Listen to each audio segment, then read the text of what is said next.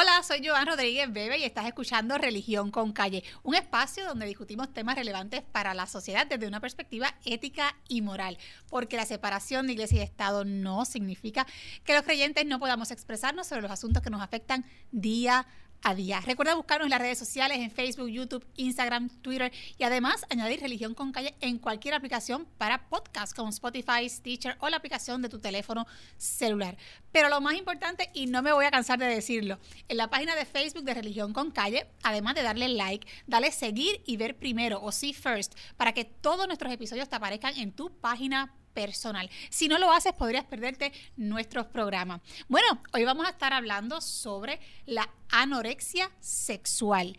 Y sí, me escuchó bien, eh, porque sepa que el término anorexia no solamente es utilizado para hacer referencia a un trastorno de alimentación, sino que además se utiliza para referirse a un trastorno de la sexualidad. ¿Y qué tiene que ver este trastorno con la religión?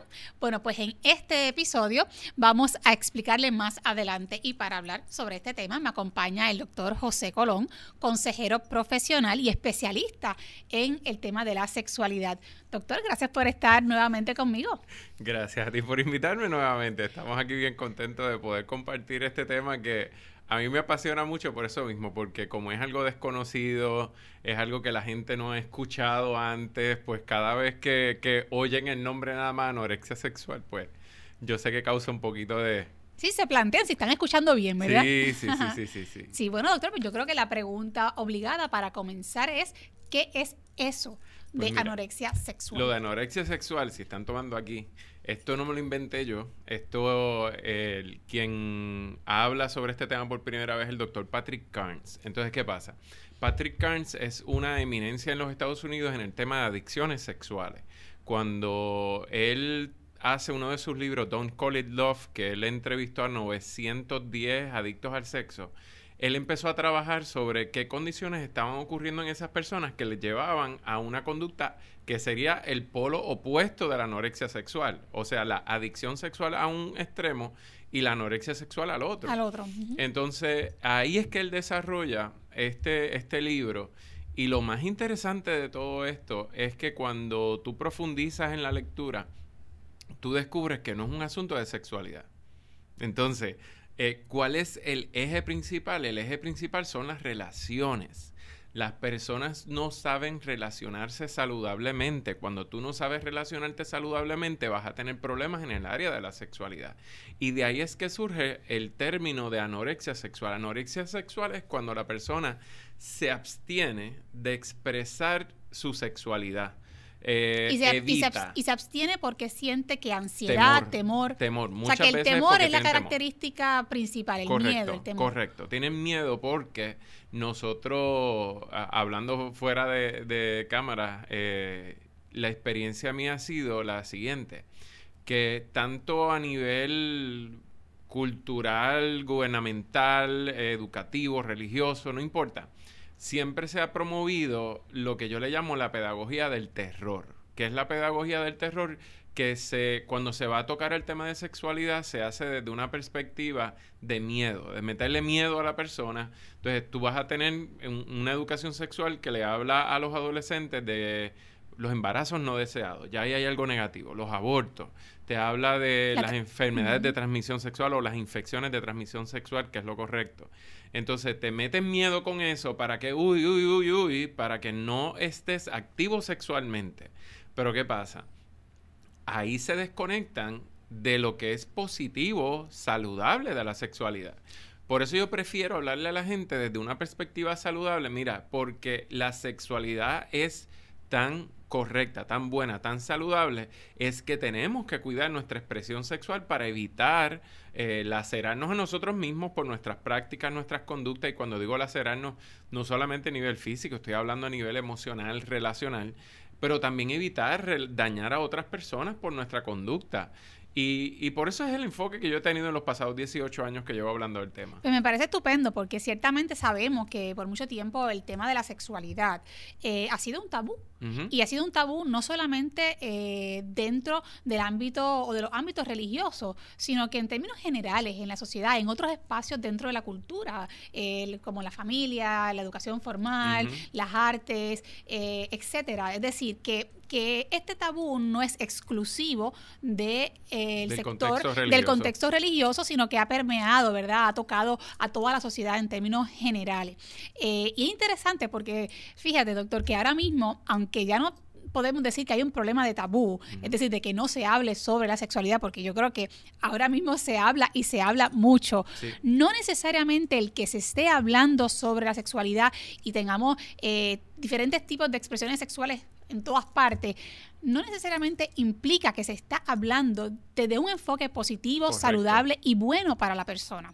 así. que eso es importante porque por el hecho de que se hable no quiere decir que se ha superado el enfoque negativo que se proyecta, ¿verdad?, sobre la sexualidad. Sí, lo, lo que sucede es que estamos en una, en una era de informática donde todo el mundo puede aportar y puede comunicarse y puede eh, exponer su, su punto de vista sobre la sexualidad.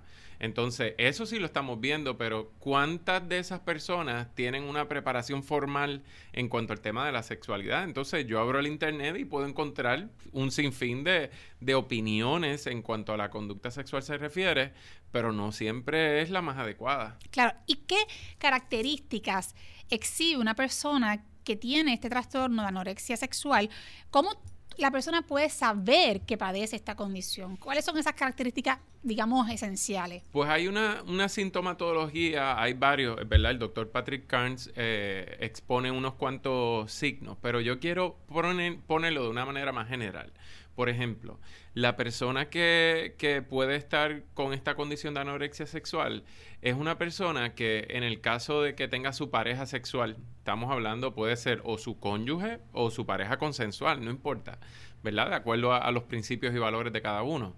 Eh, ¿Qué va a pasar? La persona va a buscar cuanta forma sea necesaria para evitar llegar al contacto sexual. Me explico.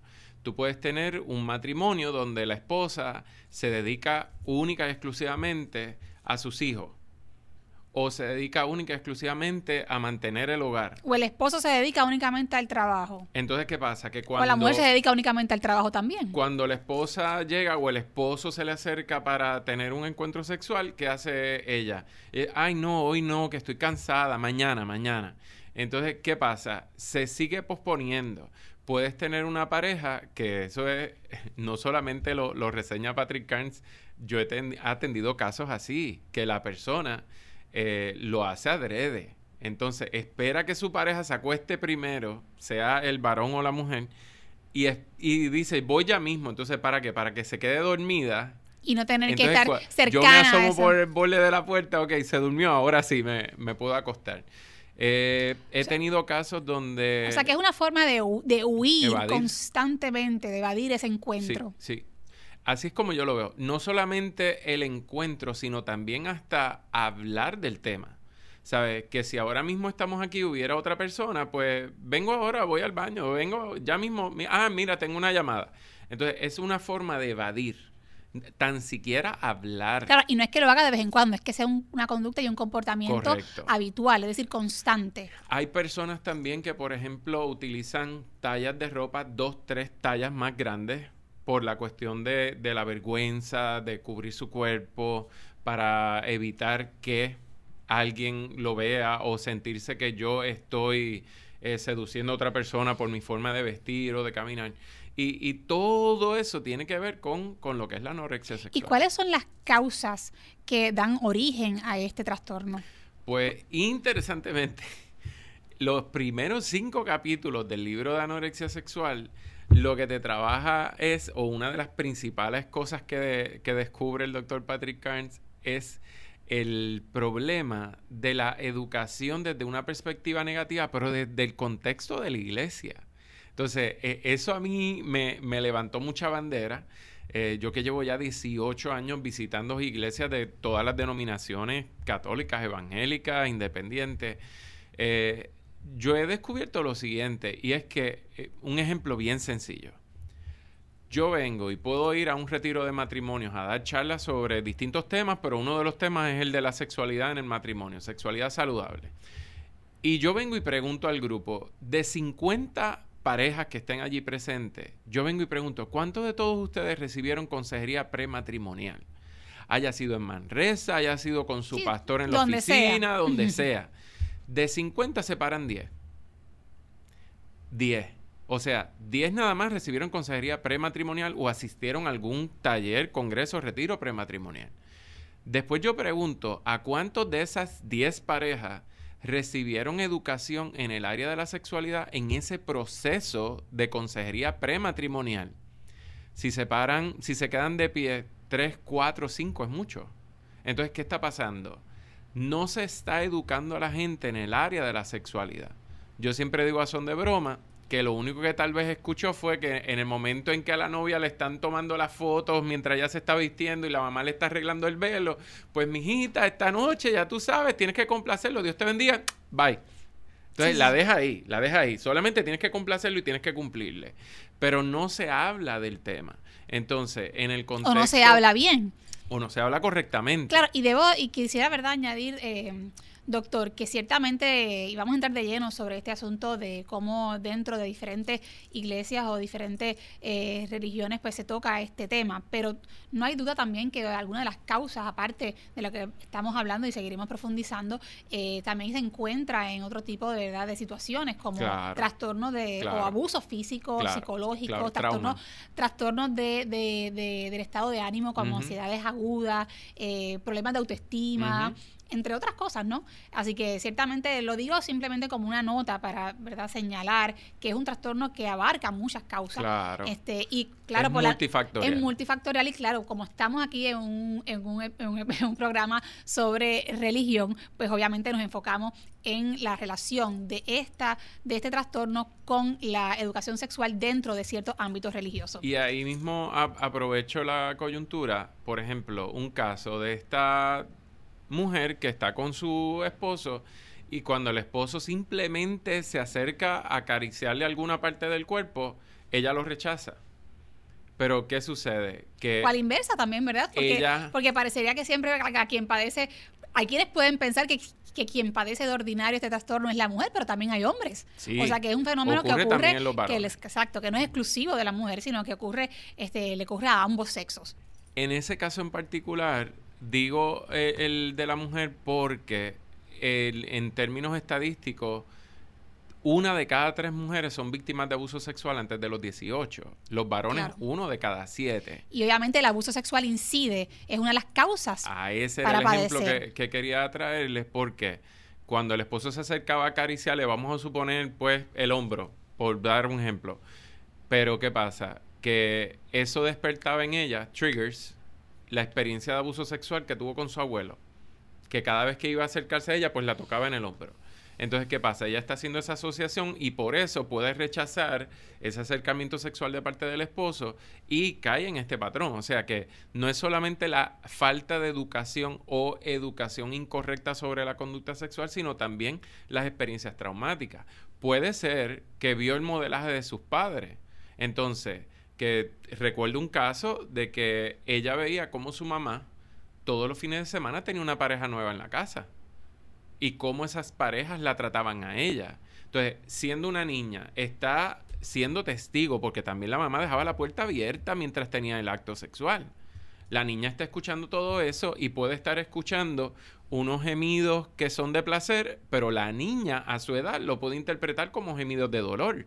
Sea que ya ya empieza a establecer una distancia hacia la relación entre un hombre y una mujer por lo que ella vio de parte de su mamá. O sea que son muchos factores que pueden llevar a, este tipo de conducta. Bueno, y como estamos en este, en este programa, pues es, el espacio perfecto para que podamos un poco eh, hablar de una, de la percepción realmente correcta o verdad de la comprensión real de, la sexualidad a la luz de ciertos principios religiosos para un poco desmitificar eh, doctor, algunas de las creencias que tienen muchísimas personas sobre la sexualidad o la relación entre la sexualidad y eh, la religión. Por ejemplo, yo estoy segura que muchas personas que nos están escuchando están pensando o creen que para, para la iglesia católica, por ejemplo, o para la iglesia metodista o cualquier otra eh, iglesia este, cristiana o cualquier otra, realmente no, no nos tenemos ¿verdad? que limitar solamente a, religión, a la religión cristiana piensan que, por ejemplo, para la Iglesia Católica,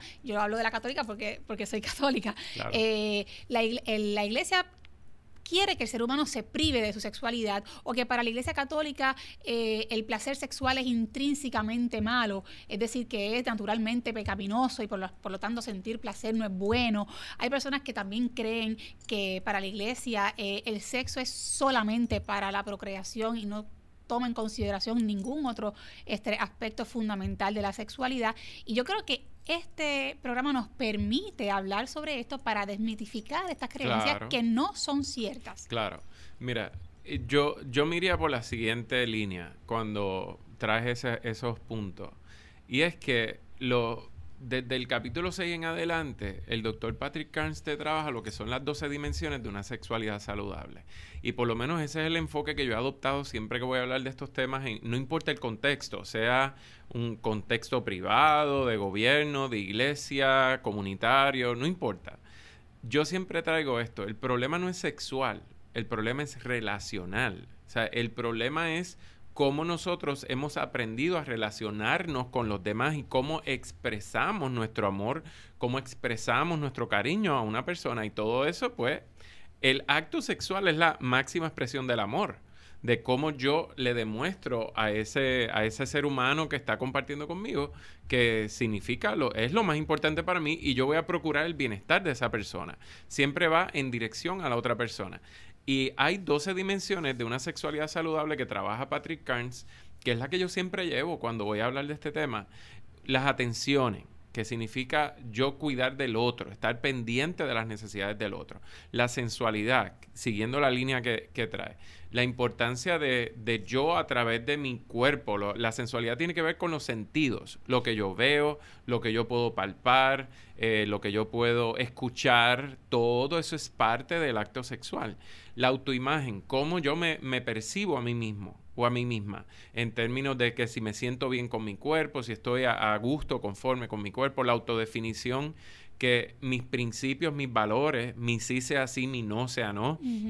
qué cosas yo estoy dispuesto a negociar, qué cosas no estoy dispuesto a negociar, sentirnos cómodos hablando de la sexualidad, pero ¿qué pasa? Si la gente no habla de cosas triviales, de cosas del diario, imagínate sentarse a hablar sobre temas de la sexualidad. Un ejemplo, los expertos reconocen y recomiendan que uno debe hablar antes, durante y después del acto sexual, pero la gente no habla.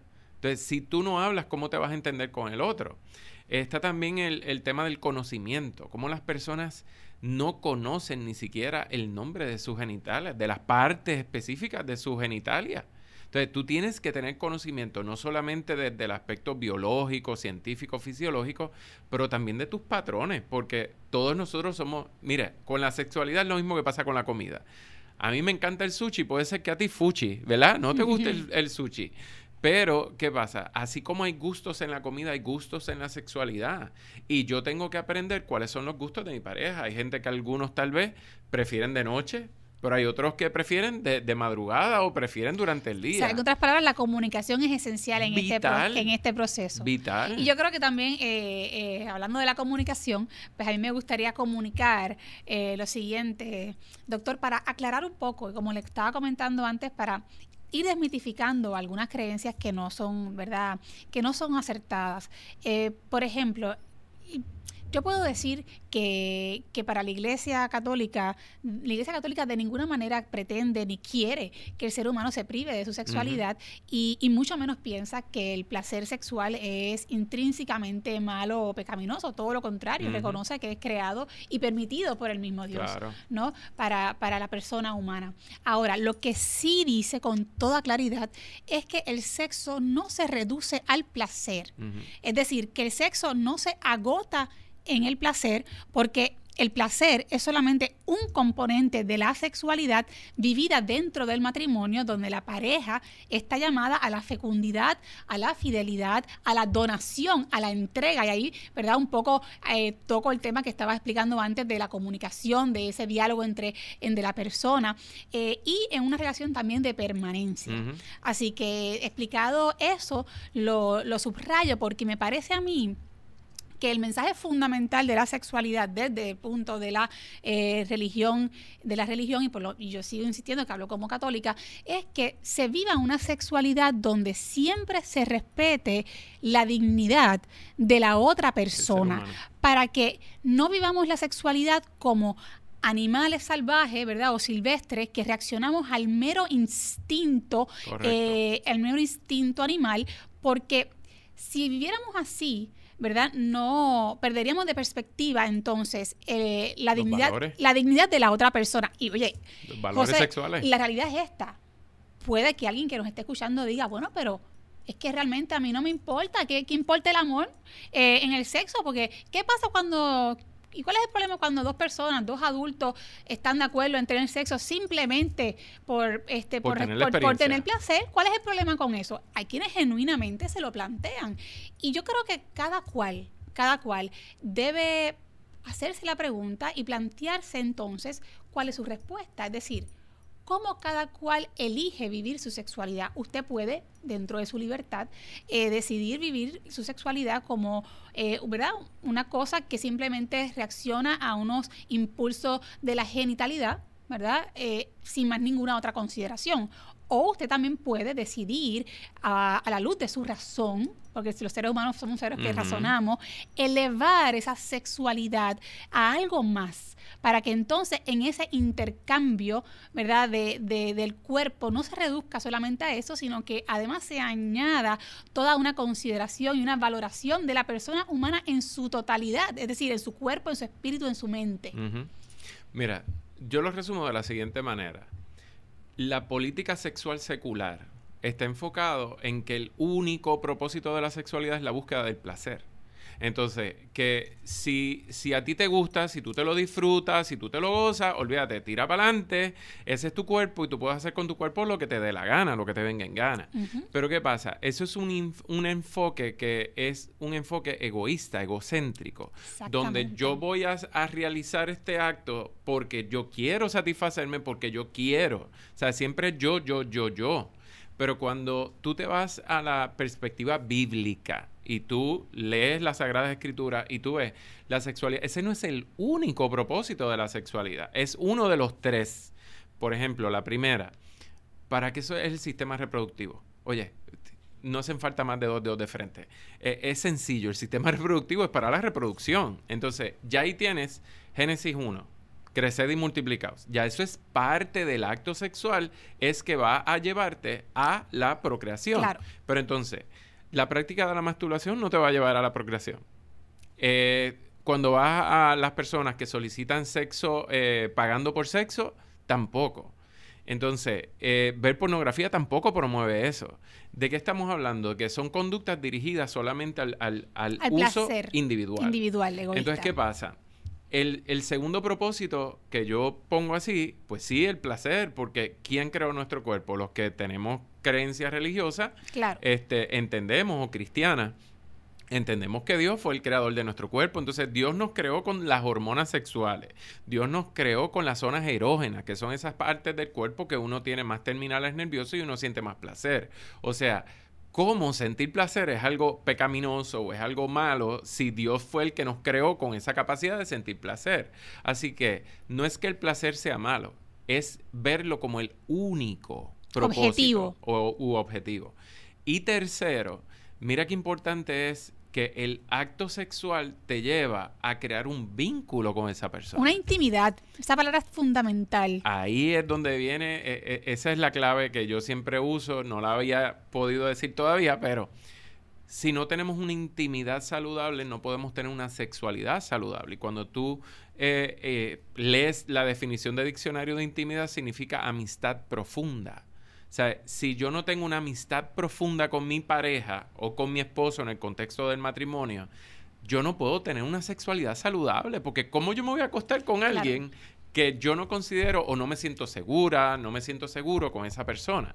Así que ahí es donde viene esa última dimensión de la sexualidad. ¿verdad? Me gustaría que se subraye, o sea, es decir, la sexualidad no, no solamente tiene un fin procreativo, sino un fin unitivo. Claro. Un fin, procura el bien de los cónyuges en esa intimidad, en esa unión. Y yo, y yo te lo pongo de esta manera. Los seres humanos somos tridimensionales.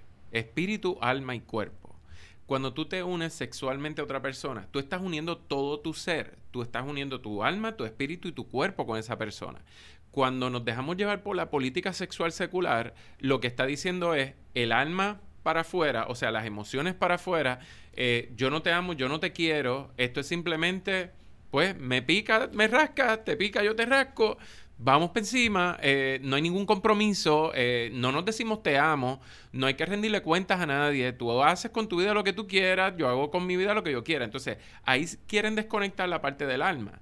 Desconectan la parte espiritual. Y de las emociones, ¿no? Porque el, que no el alma viene con las emociones. El que no crea que tiene un alma, pues...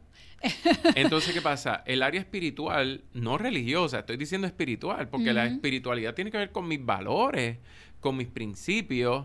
Entonces, los valores son universales, no les corresponden a una religión particular.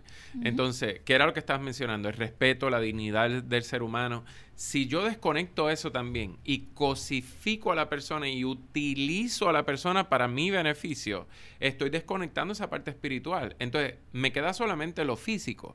Y e, es, como si nos arrancáramos una extremidad porque no nos podemos arrancar nuestra espiritualidad y nuestra, eh, nuestras emociones.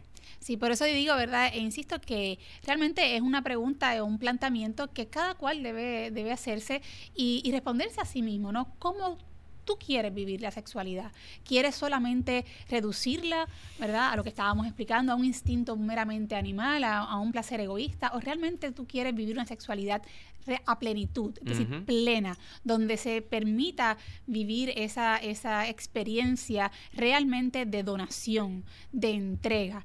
Eh, donde se respete y se custodie eh, a la persona en su totalidad. Yo creo que esa es la, pregunta que cada cual debe hacerse eh, y por supuesto, obviamente, eh, para la iglesia, y aquí hablo, ¿verdad? Para la iglesia católica, pues se da esta, esta dinámica o se debe dar esta dinámica dentro del contexto del matrimonio y eso ya sería otro tema de discusión de por qué, por qué dentro del matrimonio y no fuera de, pero en este episodio no nos va a dar tiempo a hablar sobre ese detalle puntual.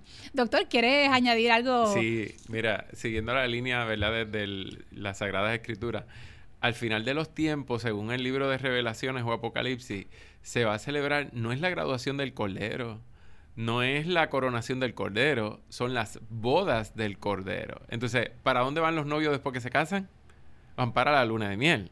O sea, cómo hasta bíblicamente se utiliza la imagen de la boda para referirse a la unión física de Cristo con la iglesia, porque en el contexto o, la, jerga eh, bíblica, Cristo sería el novio, la iglesia sería la novia, o sea, se van a casar, o sea, que van para el honeymoon. O sea, ese es un detallito. Y le van a pasar brutal. Y el otro, claro que sí. Y el otro detallito es que el libro de Cantar de los Cantares, sea, cantar de los cantares, contrario a la creencia popular, y, ¿verdad? Me perdonan los hermanos que han tenido esta experiencia y han escuchado esto, pero el libro de Cantar de los Cantares no es un tratado evangelístico. O sea, Cantar de los Cantares es un poema erótico que, que se pierde, en la interpretación se pierde mucho del significado de, de ese libro, pero habla habla tan claramente de, la experiencia erótica y erotismo no es pecado, no es nada malo, e, es, la expresión sexual de personas que lo hacen de una manera, ¿verdad? Eh, que ambos por consentimiento mutuo, que no es vulgar, que no se violenta a la otra persona. O sea, e, de modo humano, diría. de modo humano. Eh, de una forma saludable. Y, eso es lo que permea en ese libro de Cantar de los Cantares, que eso es otro programa más. Pues los invitamos a que lo lean, ¿verdad? Pero quería concluir preguntándole, ¿tiene solución? ¿La persona que padezca de la anorexia sexual puede resolver su problema? ¿Se puede conseguir ayuda? ¿A quién deben procurar una persona que se sienta que está en esta condición? ¿Qué tipo de profesional lo puede ayudar? Pues mira, primero, primero, primero, verificar si esa persona ha sufrido algún trauma. Porque tú, trauma nada más no tiene que ser haber sido víctima de violación. Trauma puede haber sido yo haber visto algo que me marcó, sobre todo en el área de la sexualidad, porque yo pude haber pasado un día cuando chiquito por la sala y mi papá estaba viendo pornografía y vi algo en la pantalla que me traumó. ¿Y quién atiende este tipo de situaciones? ¿Psicólogos, psiquiatras, terapeutas? profesionales de salud mental, de mental, salud mental. Estamos hablando de... Y por, su, y por su experiencia, quienes han, quienes han ido donde usted a, procurar ayuda han podido salir claro, del hoyo. Claro, Bueno, pues entonces es un mensaje de esperanza, ¿no? Claro que así sí, que sin duda alguna, el que se sienta que está ante esta situación, le exhortamos a que busque ayuda para que pueda vivir una sexualidad Saludable. Y saludable. Bueno, pues doctor, gracias por haber estado conmigo para hablar de este tema tan y tan, eh, digámoslo así, eh, extraño para algunos, ¿verdad? Incluso para mí misma. Yo no, no conocía de este término hasta que me puse a hablar con, con usted. Así que bueno, nada, será hasta el próximo episodio de Religión con Calle. Gracias por escucharnos.